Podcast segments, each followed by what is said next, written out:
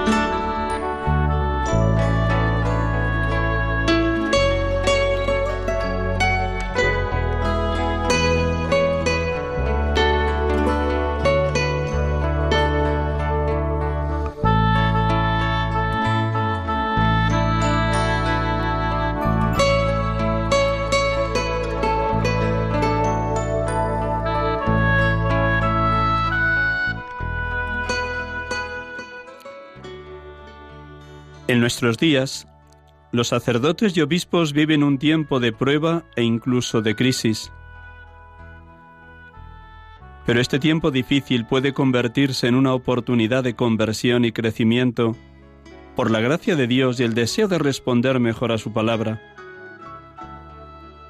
Si hubo un tiempo en que el clero reinaba como señor sobre el rebaño de los fieles, con el riesgo de caer en el clericalismo, el espíritu de casta y el abuso de poder?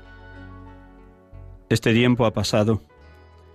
Los escándalos, las humillaciones y el desgaste de estos últimos años ha sumido al alto y bajo clero en un estado de vulnerabilidad, sino de desconcierto, que se reconocen signos de cansancio, de tensión e incluso de desaliento y hasta de gestos desconsiderados. Los obispos son asaltados por la gestión de supuestos verdaderos o supuestos casos de abuso, no solo sexuales. Los resultados de las encuestas de las últimas décadas, ampliamente divulgados, han sembrado la inquietud, el desconcierto, por no decir el pánico. La operación de transparencia que pretende recuperar la credibilidad da lugar a reacciones rápidas y enfrentadas. Por un lado está la carrera por conseguir soluciones disciplinarias improvisadas. Por otro, la propuesta de tesis innovadoras, pareciendo que todo aquello un sálvese quien pueda institucional más que una conversión de profundidad que podría tranquilizar al pueblo de Dios y engendrar nuevas vocaciones.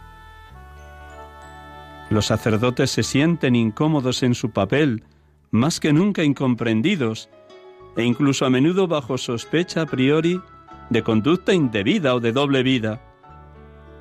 En un mundo que no valora la castidad y no cree en un compromiso de amor definitivo. Muchas comunidades parroquiales ven envejecer a sus sacerdotes y constatan que están sobrecargados, desbordados, incluso agobiados por sus tareas y por el ambiente general que los rodea. En los países de raíces cristianas todavía se ofrecen los servicios esenciales, pero los efectivos disminuyen, el ánimo decae, las perspectivas pastorales son bastante sombrías, a pesar del impulso misionero encarnado en el Papa Francisco y propuesto con fuerza en su exhortación apostólica Evangelii Gaudium.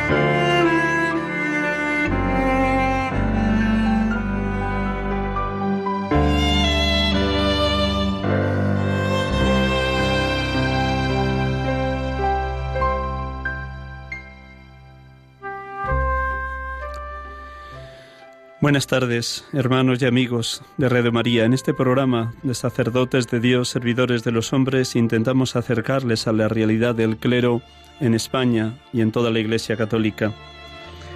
Buenas tardes porque a través de su oración y de su acompañamiento en amistad y en arropamiento orante nos ayudan todos a sostener nuestro ministerio, a veces difícil y complejo como acabo de leer les he leído el comienzo de un libro precioso que este pobre sacerdote está leyendo en estos días, Sacerdotes Amigos del Esposo, del cardenal Marc Oelec, que es ahora mismo el prefecto de la Congregación para los Obispos y presidente de la Comisión Pontificia para América Latina. A través de estas palabras, este cardenal, como digo, prefecto de la Congregación para los Obispos, intenta dar una visión renovada del celibato Hoy, hermanos y amigos, vamos a tener la dicha de poder dialogar muy sencillamente con un sacerdote que está encargado precisamente de tomar el pulso a la realidad del presbiterio y del clero a nivel de toda España, Juan Carlos Mateo González, que es ahora mismo el secretario de la Comisión Episcopal del Clero. En seis, siete minutos tendremos oportunidad de dialogar con él. Antes, como cada domingo, Vamos a orar. Siempre la palabra de Dios, viva y eficaz, tajante como espada de doble filo, viene en ayuda de nuestra debilidad. La palabra que ilumina las vicisitudes y el andar humano y espiritual que cada uno esté viviendo en la hora presente. Siempre es nueva, novísima la palabra de Dios y siempre podemos escuchar aquello que nos dice Dios a través del libro del Apocalipsis. Mira, todo lo hago nuevo. Vamos a orar así, en el deseo de que la palabra haga nuevas todas las cosas en cada uno de nosotros, como lo hizo también en Zaqueo, en ese Evangelio de este domingo de hoy, domingo trigésimo primero del tiempo ordinario, en este domingo del 3 de noviembre de este año en curso 2019.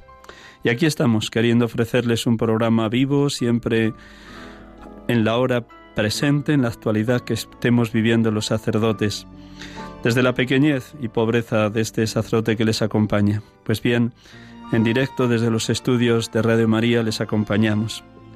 Les pido por favor, como sé que lo hacen, permítanme el atrevimiento de que oren incesantemente por la santidad de los sacerdotes, en especial por aquellos que estén pasando un momento turbio, un momento difícil, un momento de crisis en su vocación, de perplejidad ante la persecución o cualquier otra circunstancia que esté afligiendo su mente, su alma, su corazón.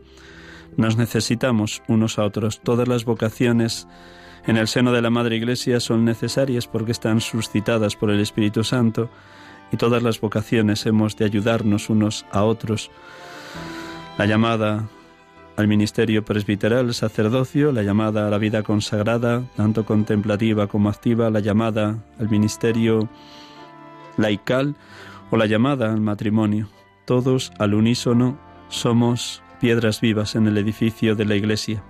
Pues sin más dilación, hacemos un momento de silencio con esta música que Javier desde el control nos va a colocar y vamos a orar con la palabra que hoy bellísimamente nos ha regalado la liturgia en este domingo trigésimo primero. Un instante en silencio, hermanos y hermanas.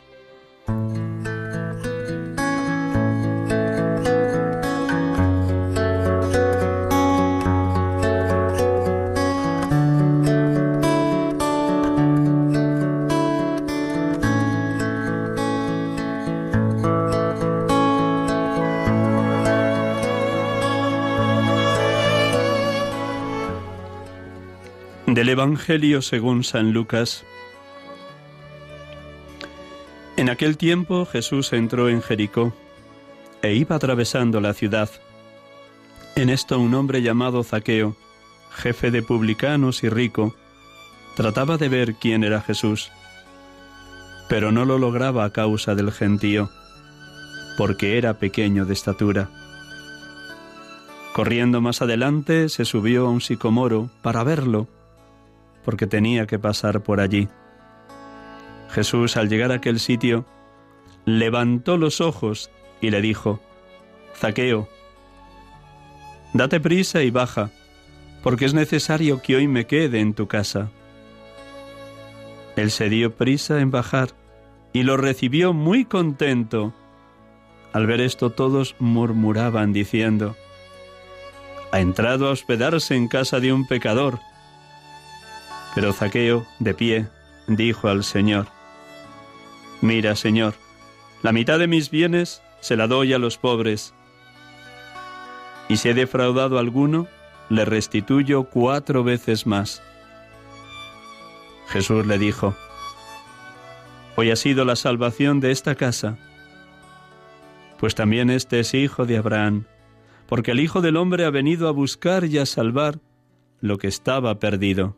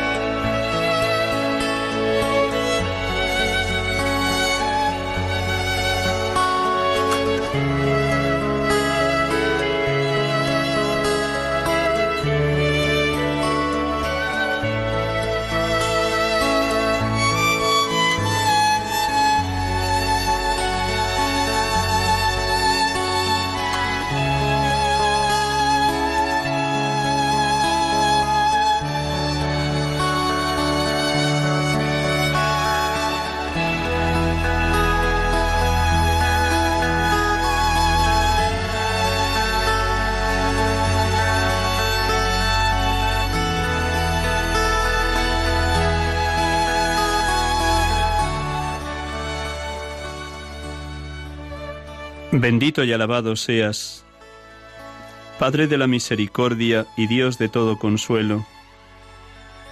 Gracias por tu misericordia y tu continuo perdón, porque no te cansas de perdonar a todo el que acude a ti humilde. Gracias porque corriges poco a poco, con infinita paciencia, reprendes a los que caen y recuerdas nuestro pecado llamándonos a la conversión transformando nuestro corazón de piedra en corazón de carne, para que creamos más en ti, mi Señor. Gracias, Padre, por tu Hijo Jesucristo, Salvador de los hombres, Dios hecho hombre, que sigue gritando en favor de, de nosotros tal como clamaba en la cruz. Padre, perdónalos porque no saben lo que hacen. Gracias, Dios amor. Padre, bondadoso, porque en tu Hijo Jesucristo te compadeces de todos y pasas por alto nuestros pecados si volvemos a ti arrepentidos, y nos amas con un corazón de Padre y aborreces el mal.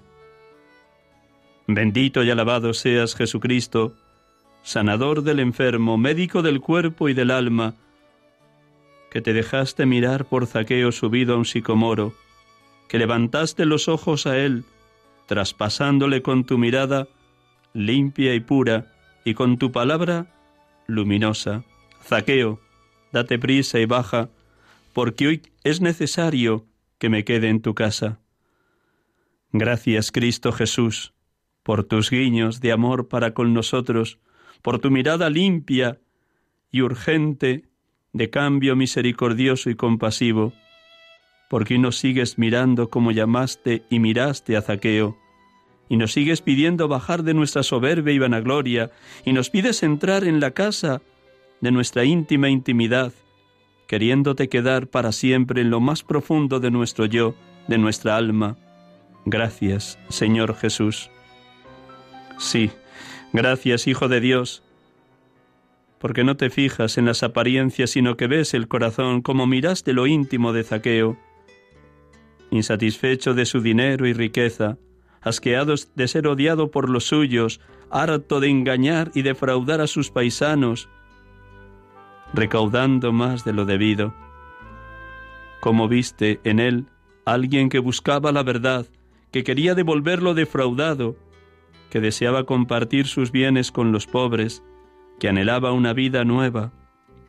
Le faltaba un empujoncito para esa conversión definitiva, y tu mirada y tu voz le impulsó a ese cambio total. Gracias porque hoy transformas con tu verdad, con tu palabra y con tus exigencias de ser nosotros discípulos tuyos como le dijiste al joven rico, anda, ve, vende lo que tienes, da el dinero a los pobres y luego, ven y sígueme. Señor Jesús, que hoy sepamos escucharte y nos dejemos transformar por ti, por tu amor, por tus propuestas firmes a la hora del seguimiento. Bendito seas, Espíritu Santo, porque hoy resuenan en nosotros vivísimas, cálidas, firmes, tiernas, las mismas palabras que escuchó Zaqueo cuando Jesús se alojó en su casa. Hoy ha sido la salvación a esta casa, pues también este es hijo de, de Abraham.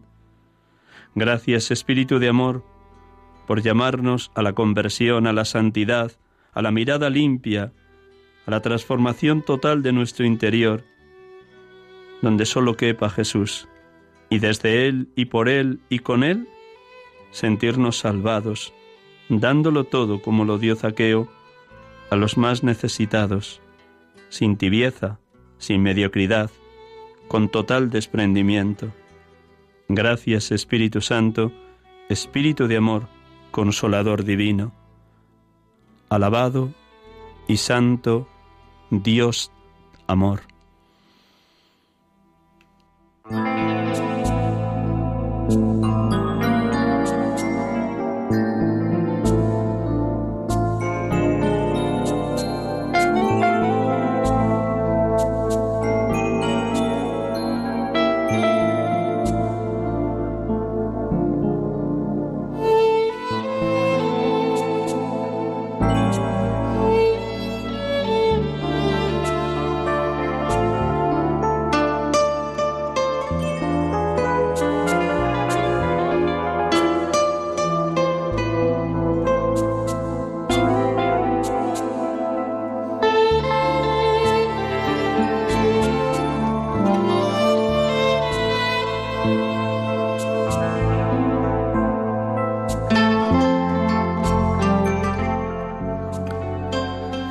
Estamos aquí con ustedes en Radio María, sacerdotes de Dios, servidores de los hombres, en directo desde los estudios de Paseo Lanceros, Cuatro Vientos, Madrid, acompañándoles en este programa.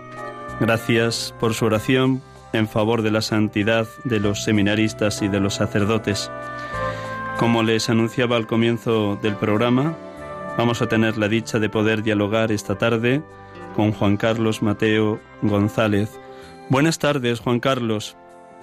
Buenas tardes, Miguel Ángel. Muy buenas tardes, gracias por prestarnos estos minutos de tu tarde de domingo, que seguro muy ocupado y muy lleno de distintas tareas y actividades. Con tu permiso, en dos minutos te presento para que nuestros oyentes un poco se sitúen ante tu persona. Y luego, pues nada, dialogamos con el corazón abierto en este clima familiar que caracteriza a todos los programas de Radio María. Nuestros oyentes también son miembros de esa gran familia de los hijos de Dios que es la Iglesia. Juan Carlos Mateo González nació en Zamora el 15 de febrero de 1967.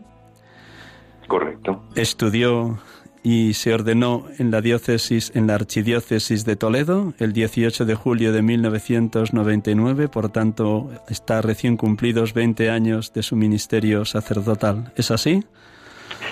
Eh, así es. y actualmente, luego ya nos contará un poquito su historia y sus pasos en los distintos envíos y misiones en la Archidiócesis de Toledo, pero para hacer presente la realidad, en este momento es secretario de la Comisión Episcopal del Clero, trabajando por tanto en la sede de esa conferencia episcopal española en la calle Añastro, aquí en Madrid. Es a la vez, desde el mes de septiembre, uno de los directores espirituales del Seminario Conciliar de Madrid, estrenándose en esta misión y a la vez también conciliario de las congregaciones marianas que viven y quieren vivir la espiritualidad ignaciana en medio del mundo de hoy, en esta diócesis de Madrid y en otras diócesis de España.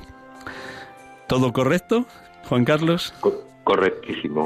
Muy bien, pues nada, no te faltan tareas. Seguro que no, no tienes un minuto de tu tiempo, pero siempre al servicio de Dios y de la Iglesia.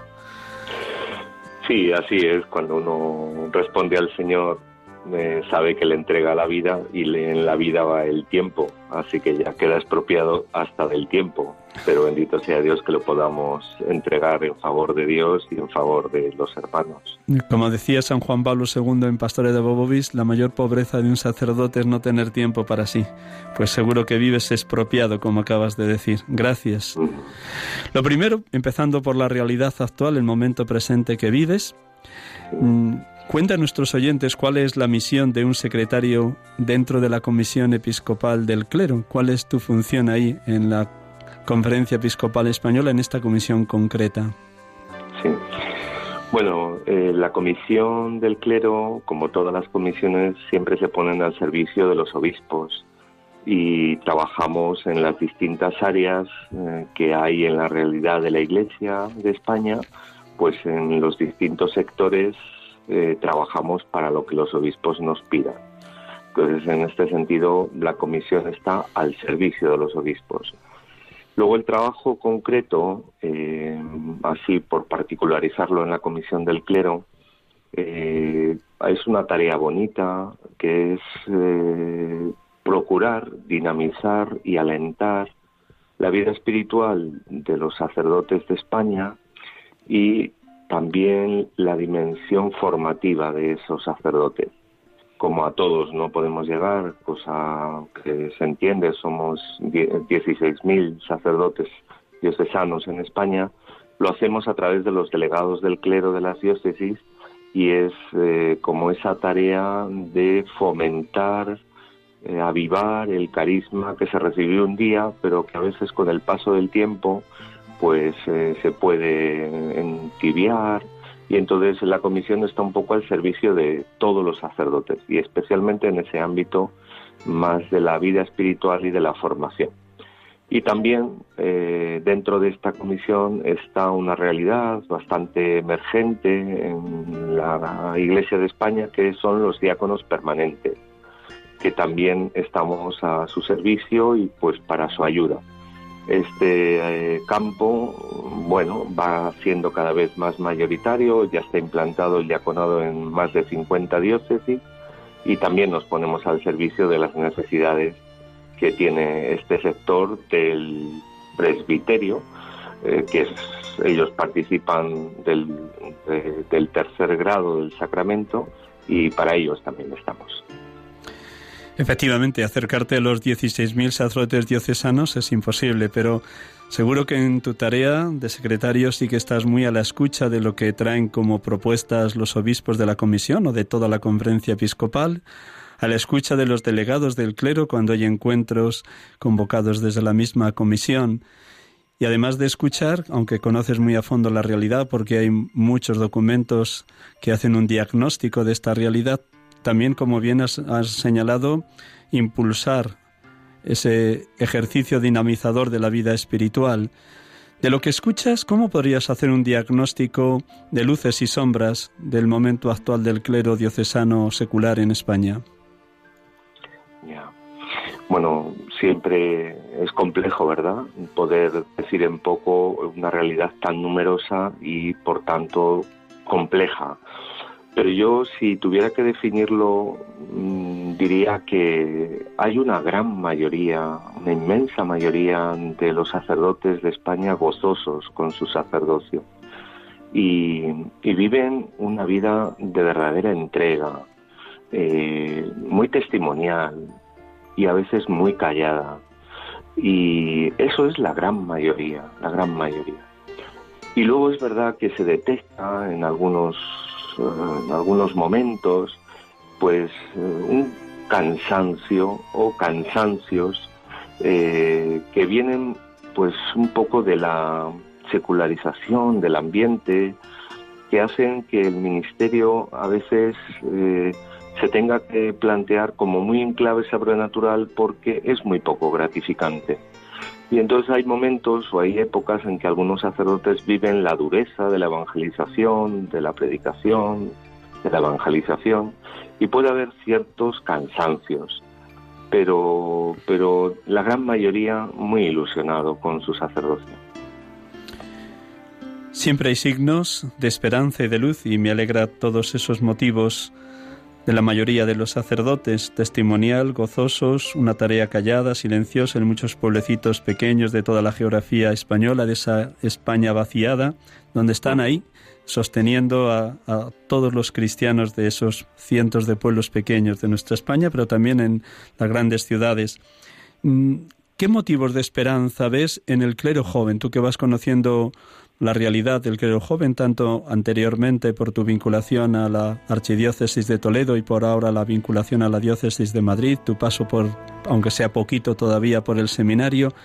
¿Cómo respiran los sacerdotes jóvenes el momento presente a pesar de esa dureza de la secularización ambiental?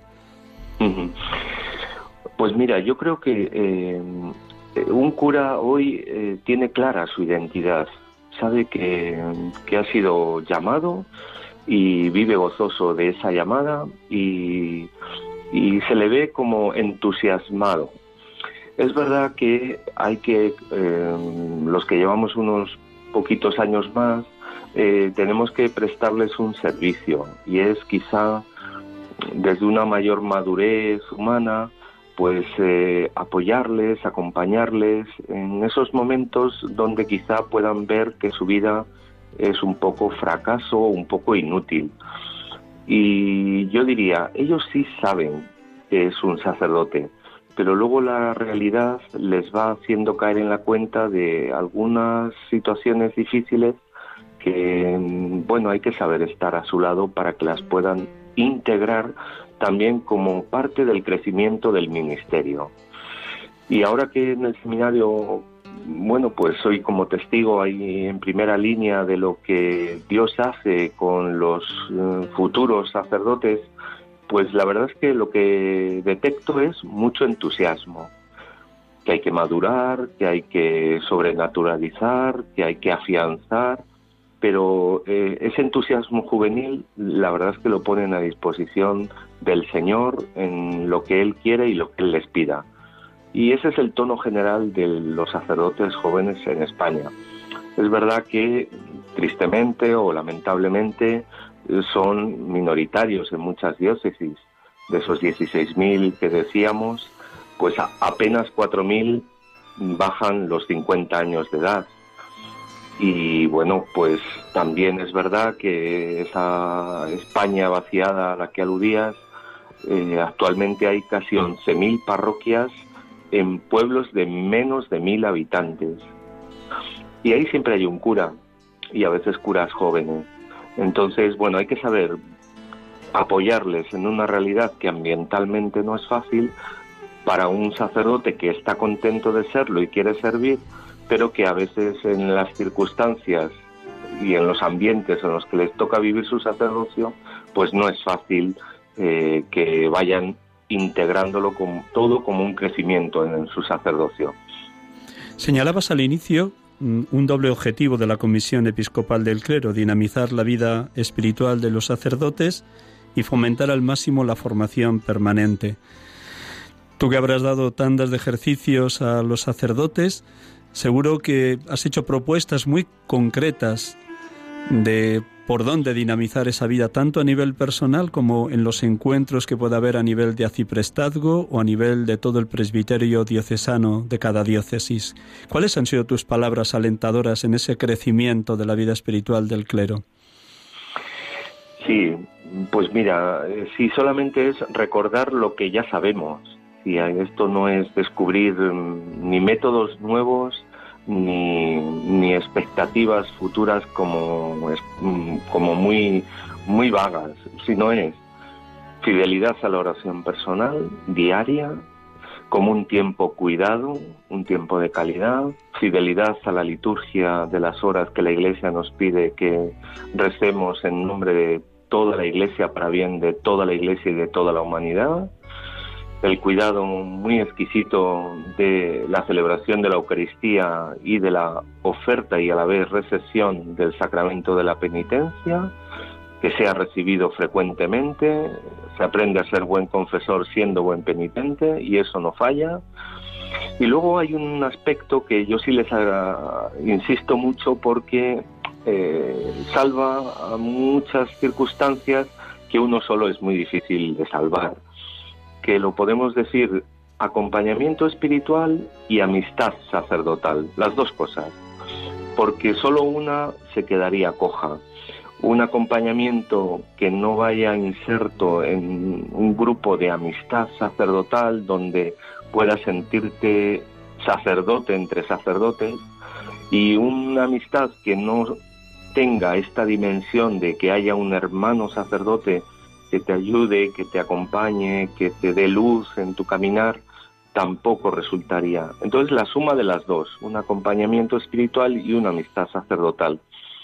Y todo eso ya, pues eh, con una recomendación como muy general de que vivan como muy entregados a los fieles, como muy a la escucha de la gente, especialmente los enfermos, los pobres, cuidando la formación, que no la descuiden, la lectura cuidada de algún libro de teología, de vida espiritual, de, vida de santos, del magisterio, también algún libro de antropología o de sociología, porque nos hace falta conocer a este hombre de hoy que hemos de evangelizar, pero que ya no conocemos cómo evangelizarle.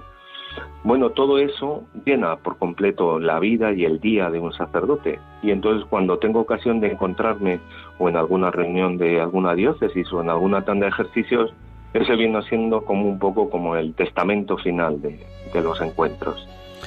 En parte has respondido a la pregunta que iba a formularte, pero sí la voy a hacer, y es las distintas diócesis que conoces bien a través de los delegados del, del clero van proponiendo cada año distintos itinerarios de formación permanente. Una formación permanente que si años atrás se ceñía casi al aspecto intelectual o formativo a nivel sociológico, catequético o teológico, ahora mm, la Iglesia propone desde Pastora de Bobis que se incluyan las cuatro dimensiones que se proponen también a los seminaristas, formación humana, espiritual, teológica y pastoral.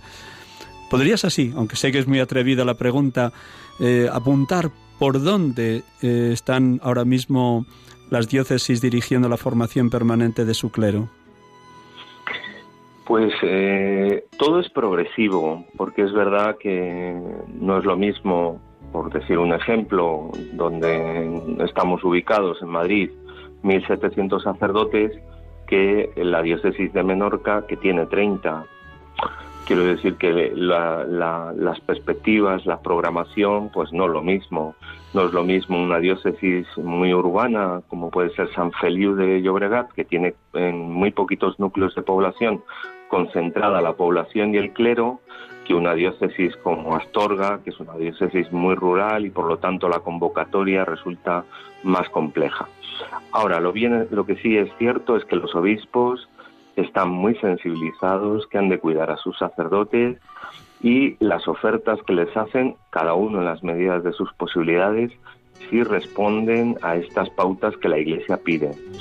Entonces, de hecho, algunos programan anualmente o cuatrienalmente, hay programas de formación quinquenal y se, cada vez se va ampliando más y esa es una bonita novedad y es que hemos pasado de entender la formación permanente prácticamente en el ámbito intelectual a una formación permanente que en el hecho de la convocatoria ya tiene parte humana de convivencia, parte espiritual de retiro, parte de diálogo pastoral y parte de formación intelectual. Y en un mismo encuentro que se puede desarrollar en dos días, en tres días, se combinan todas estas dimensiones y estas fórmulas que van siendo cada vez más generalizadas, la verdad es que están resultando muy bien y la bueno, la, el resultado es enormemente satisfactorio tanto para los obispos que los ofrecen como para los sacerdotes que se ven beneficiados y la verdad es que para ellos es una bocanada de aire fresco cuando pueden participar de estos encuentros. Qué maravilla escucharte, Juan Carlos. Mm, has dicho algo muy hermoso, que uno cuando lee la vida de los grandes obispos santos, como lo era por ejemplo San Manuel González, mm, tanto en el siglo XVIII, XIX, XX como actualmente es cuidar a sus sacerdotes. Es una de las misiones esenciales de todo pastor de una diócesis. Y ese modo de cuidarles es el tú a tú, con cada obispo. Tengo conocimiento de algún obispo que ahora es arzobispo de, de alguna gran archidiócesis, que cuando estaban diócesis más pequeñas cada año procuraba ver personalmente a todos los sacerdotes.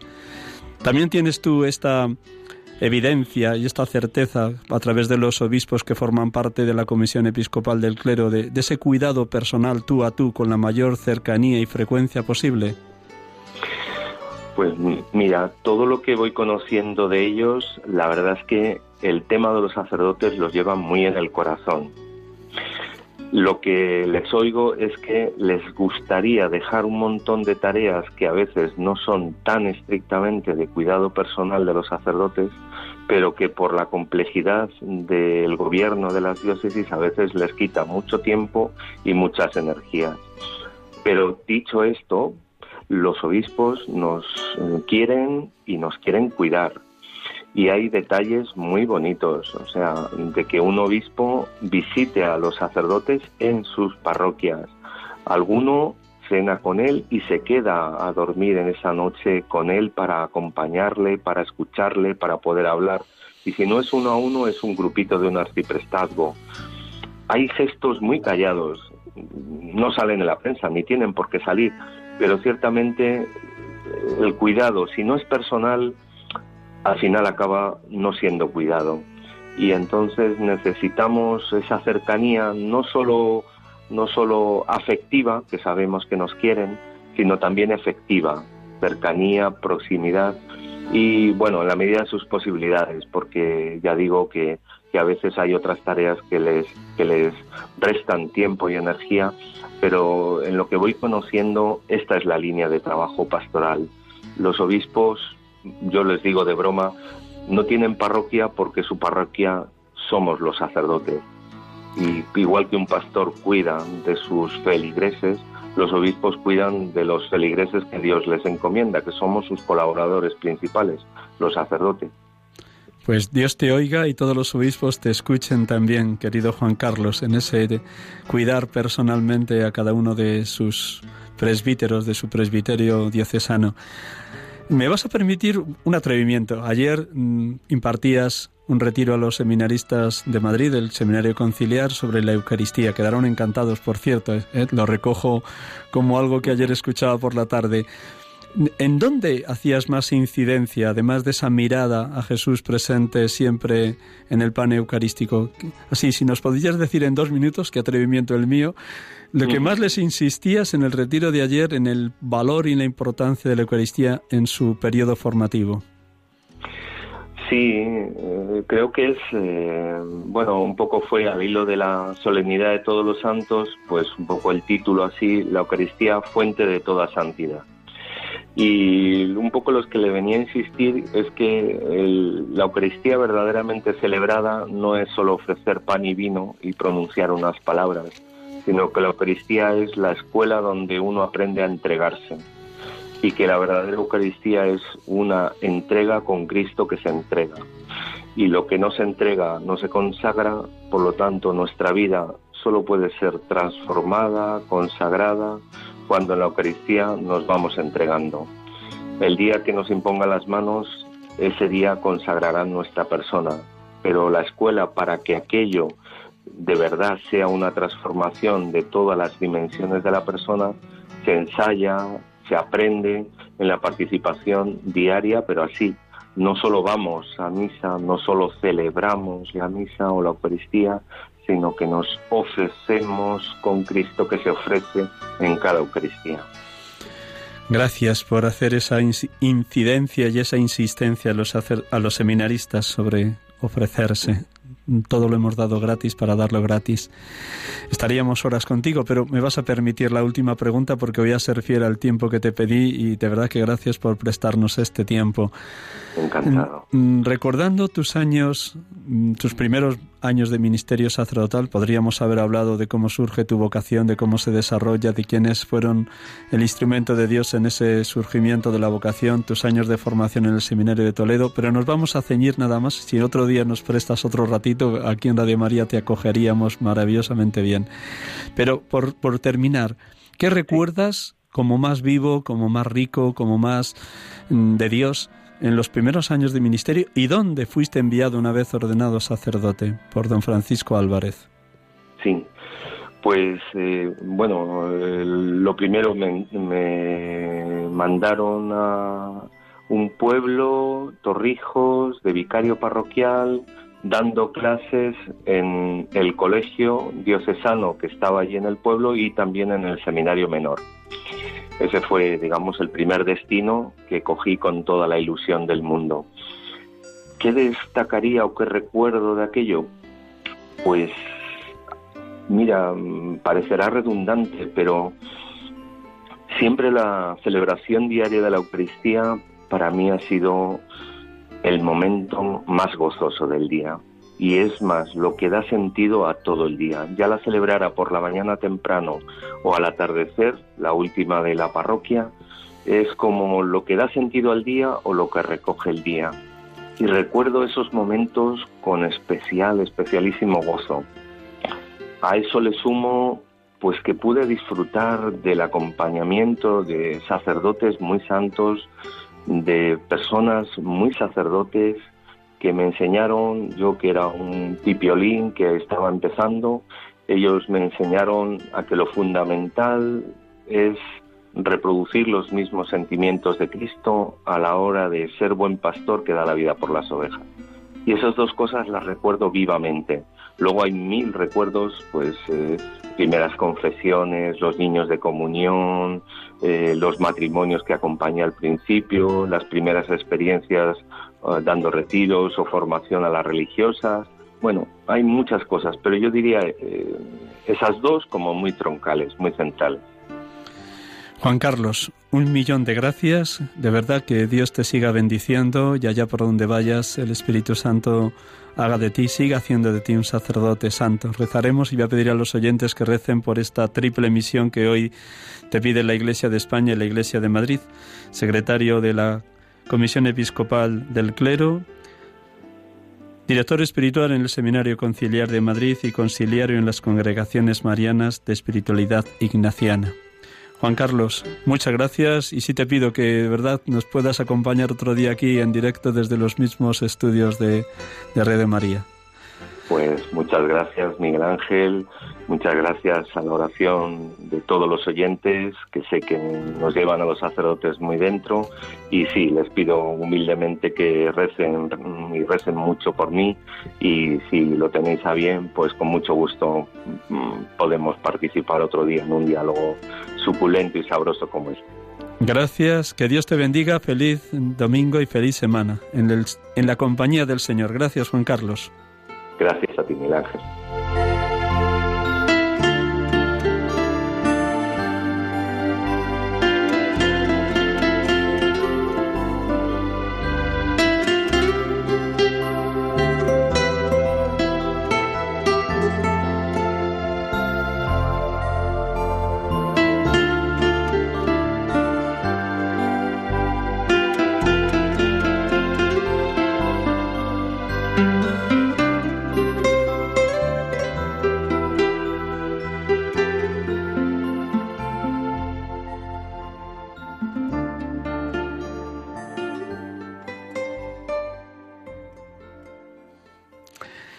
Estamos aquí con ustedes acompañándoles en Radio María, sacerdotes de Dios, servidores de los hombres, en directo desde los estudios de Radio María, en este domingo trigésimo primero del tiempo ordinario, 3 de noviembre 2019.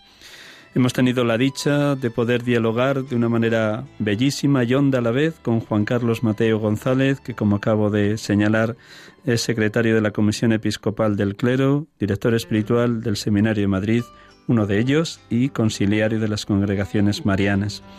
A partir de ahora, como cada domingo, tenemos diez minutos por delante hasta las ocho, hasta las siete menos cinco, que no se me vaya la hora, para que aquellos que tengan a bien llamar y compartir algo de lo que han escuchado de, de Juan Carlos, Mateo, o cualquier otra sugerencia que a este pobre sacerdote le puedan hacer, yo lo acojo con todo cariño, con todo amor. Así que les recuerdo, como cada domingo, el teléfono de Radio María. Eh, no tengan miedo en llamar, no hace falta que, que lo repita, pero voy a señalar el teléfono de Radio María para las llamadas en directo. 91005 94 19.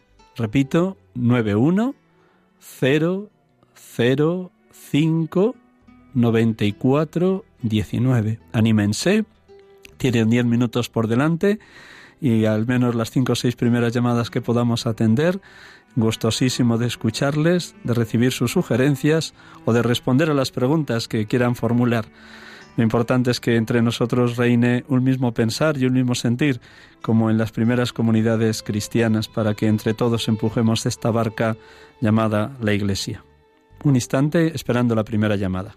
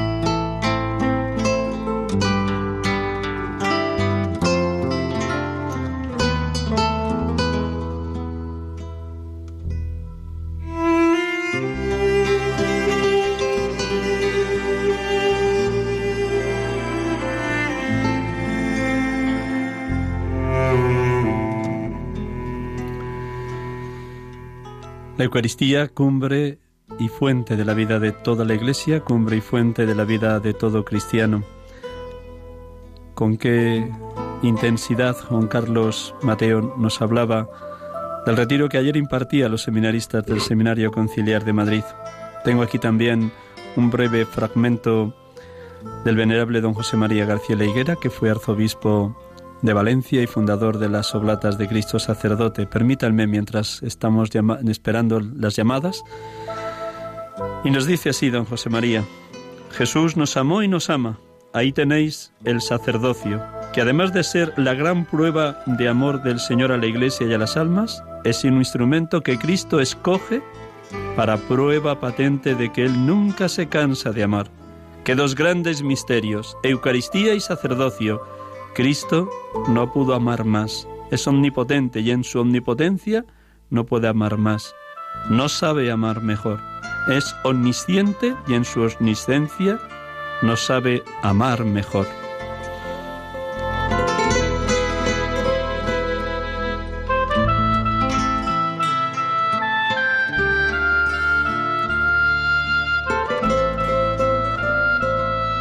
Buenas tardes, tenemos la primera llamada, Ángel desde Lugo. Buenas tardes, Ángel.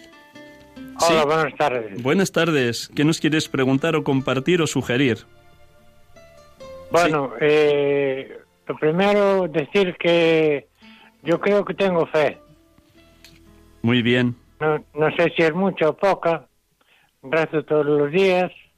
Voy a rezar el rosario todos los días comparto los domingos la, Eucaristía y, bueno, y hay una parte del Génesis donde Jesucristo dijo que pedid y se os dará, llamar y se os oirá, rezar y se os oirá. Y yo llevo tres años pidiéndole una cosa que no sé si, si me la va a conceder o no. ¿Usted qué opina? Bueno, es muy sencillo, Ángel. Todo lo que sea conforme a la voluntad de Dios, eso que pides, y todo lo que sea conforme al plan de salvación para ti o para las personas por las que rezas, seguro, seguro que el Señor te escucha y te lo concederá. Pero Dios tiene sus tiempos, sus momentos, y no te quepa duda que lo que has dicho, Él lo que promete lo cumple. Pedid y se os dará, buscad y encontraréis, llamad y se os abrirá, porque el que pide recibe, el que busca encuentra, y al que llama se le abre. Te aseguro que si es conforme a la voluntad de Dios, y porque quiere tu bien y quiere tu salvación, te lo concederá. Pero hay que saber esperar el tiempo, el momento y la hora de Dios. Muchísimas gracias, Ángel. Un abrazo muy fuerte, muy fuerte. Damos paso a una segunda llamada. Teodora desde Valladolid. Buenas tardes, Teodora. Buenas tardes, padre. Dígame, ¿qué quiere decirnos o sugerirnos? Pues mire, lo primero es darles las gracias por el, gran bien que están haciendo a todos los que tenemos la suerte de conectar con Radio María. Yo, mire, pido muchísimo por los sacerdotes, ofrezco todo, bueno, yo me han operado cuatro veces y lo he pasado muy mal, pero lo ofrezco todo para que haya muchos y santos sacerdotes, como usted padre, y todos. Y por eso le llamo, para que esté orgulloso de ser sacerdote, porque es lo más grande que se puede ser en este mundo, ser sacerdote y, y tener la suerte del pan y el vino, convertirlo en el cuerpo y la sangre del Señor, es lo más grande que puede suceder a una persona en este mundo, Padre. Muchísimas gracias, Teodora, por esas palabras tan alentadoras. Realmente me siento dichoso, indigno de un ministerio tan grande como todos los sacerdotes y eh, gracias por orar por los sacerdotes y por ofrecer todo el dolor que ha supuesto para ti esas cuatro intervenciones quirúrgicas que has padecido. Gracias, de verdad, Teodora, muy unidos en el Señor y esta noche cuando esté un ratito delante del sagrario como ángel que ha llamado antes a ti también, Teodora, te tendré presente delante del Santísimo. Muchas gracias, Teodora. Damos paso a una tercera llamada. Isabel desde Madrid. Buenas tardes, Isabel. Hola. Sí, buenas tardes. ¿Qué nos quieres compartir, Isabel? Pues quiero decir pues que mm, estoy muy feliz de, que hayan elegido a don Juan, Carlos, para que sea muy santo porque está mm, transmitiendo como usted lo mismo con el acierto que tiene los superiores y el Señor que lo, lo instruye, bueno, pues hacemos todo por los sacerdotes para que sean santos y verdaderos sacerdotes. Muy bien. Eh, ¿Usted tenía la dicha de conocer antes a Juan Carlos o solo le, acaba de escuchar por vez no, le acabo de escuchar. Muy bien. Conozco a usted más. Muy bien, muy bien, Isabel. Pues nada, también un millón de gracias por esa oración siempre íntima, profunda, confiada, en favor de la santidad de los sacerdotes y de los seminaristas. Gracias Isabel, que Dios te colme de bienes, gracias.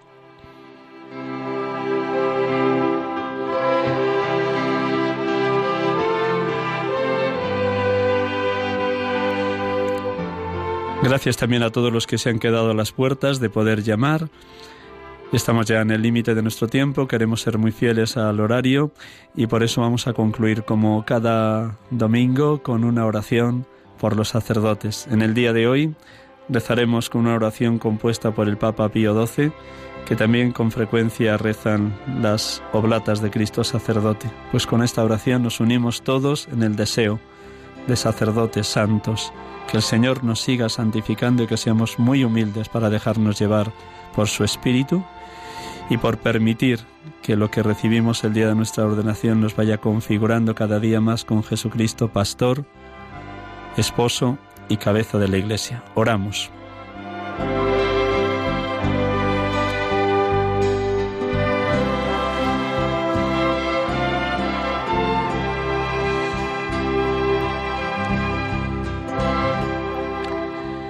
Oh Jesús, Pontífice eterno, buen pastor, fuente de vida, que por singular generosidad de tu dulcísimo corazón nos has dado nuestros sacerdotes para que podamos cumplir plenamente los designios de santificación que tu gracia inspira en nuestras almas.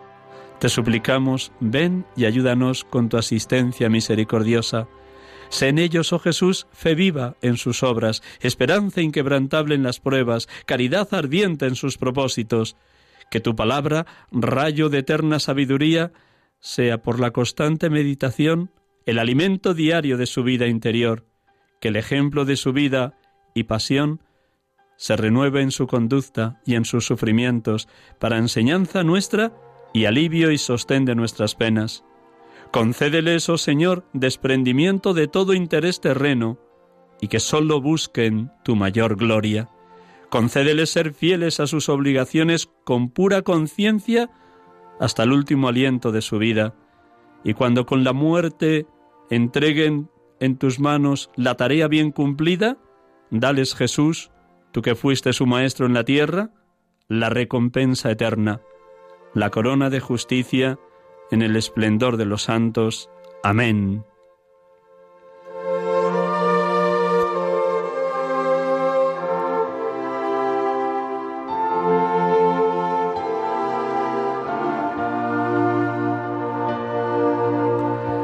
Gracias a todos por habernos acompañado. Perdone que no haya respondido a todas las preguntas que han formulado en el día de hoy. En otra ocasión estoy totalmente a su servicio. Buen domingo, buena semana y hasta el próximo domingo si Dios quiere. Dios les bendiga, les haga santos y la Virgen les acompañe. Feliz semana.